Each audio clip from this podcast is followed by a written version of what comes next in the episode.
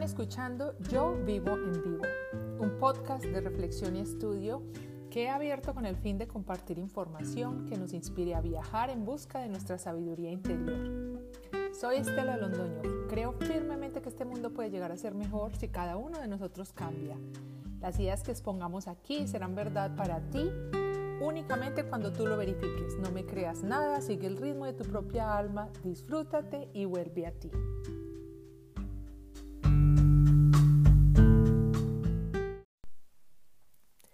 Hace mucho tiempo he querido conversar con ustedes acerca de nuestros centros de poder. La verdad no me había sentido segura de hacerlo porque consideraba que probablemente mi experiencia en el tema no ha sido suficiente, pues no soy médica ni terapeuta. Mi conocimiento en este campo ha sido muy experimental, lo cual me ha llevado a verificar sobre mí misma la influencia de mis centros energéticos en la biología de mi cuerpo. También he leído asistido y escuchado conferencias de gente especializada y que dedican su tiempo a trabajar y apoyar la sanación de sus pacientes, trabajando con su energía y la de ellos. Hace unos 20 años leí un libro que releí, subrayé y me fascinó por la claridad y ausencia de misticismo al hablar de los centros energéticos de nuestro cuerpo. Les hablo de Anatomía del Espíritu Probablemente muchos de ustedes lo conocen. Es escrito por la doctora Caroline Miss. Este no es un libro para leer y ya. Para mí es un libro de consulta que ha apoyado mi trabajo personal de entender, reconocer, armonizar mi energía partiendo de donde se origina, los chakras. En este libro, la doctora Caroline relaciona el campo energético humano con la intuición. En sus propias palabras, ella dice, todo lo que vive late de energía y toda esa energía contiene información que puede ser percibida por nuestra intuición.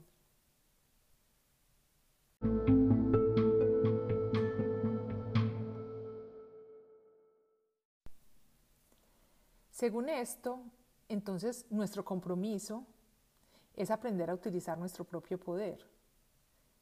Desarrollando nuestra intuición podríamos facultarnos para interpretar lo que nuestra energía quiere hacernos saber a través de nuestro cuerpo y de este modo utilizarla para sanarnos. Se ha hablado tanto de la autocuración, pero verificarla desde la práctica requiere de la dedicación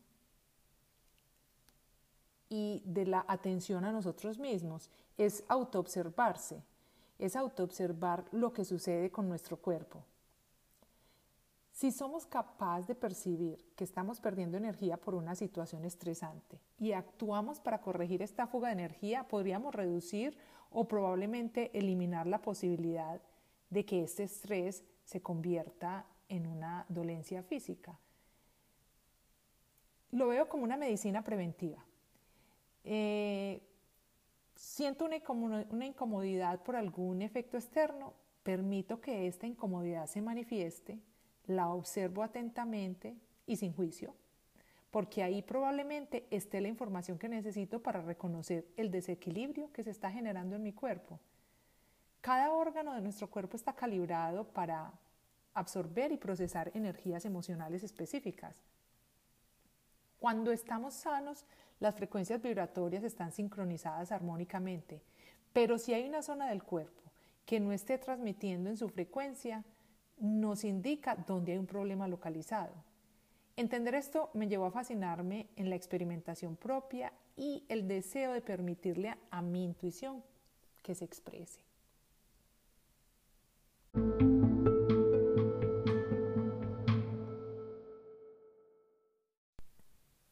Todos tenemos capacidad intuitiva, solo que unos la desarrollan más que otros cuando, por ejemplo, meditan, cuando dominan un deporte o cuando dominan una habilidad o cuando llevan una vida espiritual. La intuición es una habilidad de supervivencia y se puede elevar de muchas formas. En mi caso, por ejemplo, encuentro que cuando mi actitud es reflexiva y me presto atención centrada en mí misma, percibo con mucha más claridad impresiones intuitivas acerca de mí misma y en algunos casos no muy frecuentes, inclusive percibo impresiones intuitivas acerca de otras personas o de situaciones a mi alrededor. Es como leer símbolos. Esos son símbolos que se leen a través de imágenes que están directamente relacionados con una emoción que no hemos reconocido y hemos pasado por alto. Eso es más o menos una impresión intuitiva. Pongamos un ejemplo. Cuando algo no está yendo muy bien con nosotras, con nosotros, estoy segura que de una u otra forma lo vamos intuyendo, pero no le damos crédito porque no confiamos en nuestra propia habilidad de leernos y de interpretarnos. Generalmente necesitamos que alguien nos confirme eso que estamos intuyendo. Probablemente sea un médico o un guía espiritual o alguien cercano que nos conoce muy bien. En cualquier caso, dejar que la intuición se manifieste y estar presente para reconocerla y verificarla con objetividad, porque ese es otro punto, verificar esta intuición con objetividad es aprovechar esa valiosa información que obtenemos de nuestras emociones o nuestro cuerpo para de una forma decidida dirigir esa información hacia nuestra propia curación.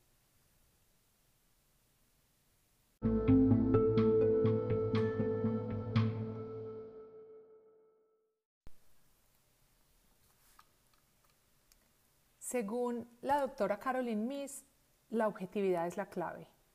Y para poder discernir entre impresiones intuitivas acertadas o no, el indicador para saberlo es la emoción. Una impresión clara, según ella, no debería tener ninguna energía emocional asociada. Sin embargo, yo creería que es normal sentir carga emocional cuando nos estamos evaluando.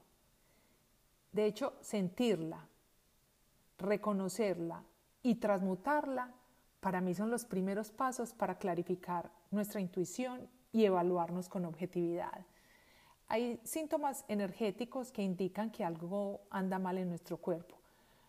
Ejemplo de ellos pueden ser el agotamiento permanente y progresivo o la depresión. Estos embotan la claridad mental y emocional. A veces no se consideran síntomas porque no duelen, pero yo creería que si a pesar de descansar, de dormir más y de gestionar las emociones, estos síntomas persisten en nuestro cuerpo, es que nuestro cuerpo está tratando de comunicarnos que energéticamente está enfermo. Si respondemos a este mensaje en la fase de energía, podríamos prevenir el desarrollo de una enfermedad. Nuestro cuerpo es como un contenedor que almacena nuestra historia, los sucesos, experiencias y relaciones de nuestra vida.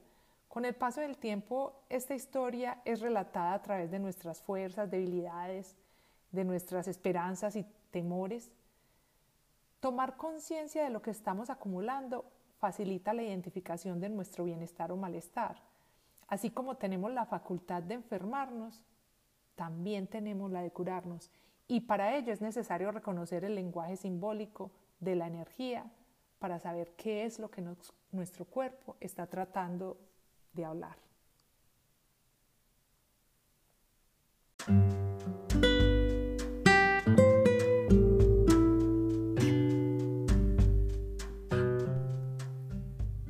Los sentimientos no expresados o desbordados siempre claman por ser atendidos. Nos envían señales a través de nuestro cuerpo en forma de dolores o enfermedades para hacerse escuchar. Generalmente quieren llamar nuestra atención sobre algo que no hemos visto, algo que ha quedado en lo profundo de nuestro inconsciente y que debemos sacar a la luz para trabajarlo y superarlo.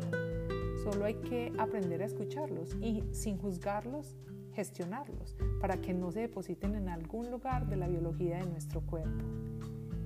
En el próximo episodio eh, seguiremos hablando acerca de este tema, será la parte 2.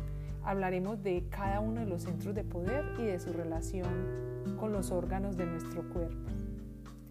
Te invito a ponerte cuidado, a sentirte a ti mismo, a no abandonarte, a atenderte con la misma intención con la que atiendes a tu ser más amado. Poner en práctica esto es dar un paso gigante hacia la autocuración. Gracias por estar acá. Nos escuchamos en nuestro próximo episodio.